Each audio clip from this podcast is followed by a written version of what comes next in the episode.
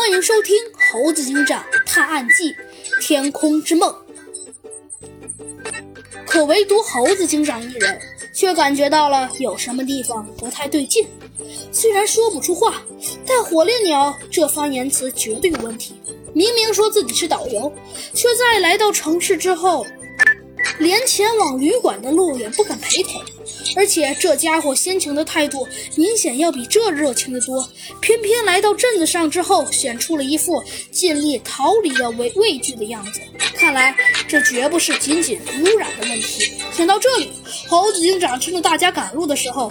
便口说呀，要和小鸡墩墩先将大象送往医院，便和大队伍分离开来。而小鸡墩墩虽然表情中充满着困惑，但由于空气的原因，并没有发出一点声音。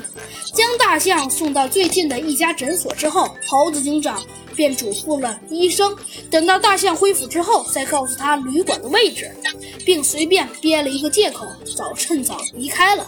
这样下来，就只剩下自己和小鸡墩墩两个人。小鸡墩墩，听我说，我感觉到了有一些不对劲的地方。依我看，这座旅馆咱们不可能这么直接就进去。现在，毕竟唯一的办法就是直接进入到工厂内部。毕竟这样的机会实在难得。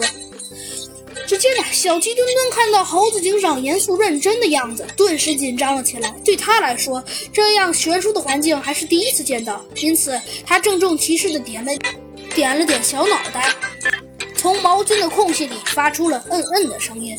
这件案件必须尽快解决才行。空气污染这件事，只要是再拖延下去，将会造成很严重的影响。猴子警长想了想，更加坚定了自己的信念。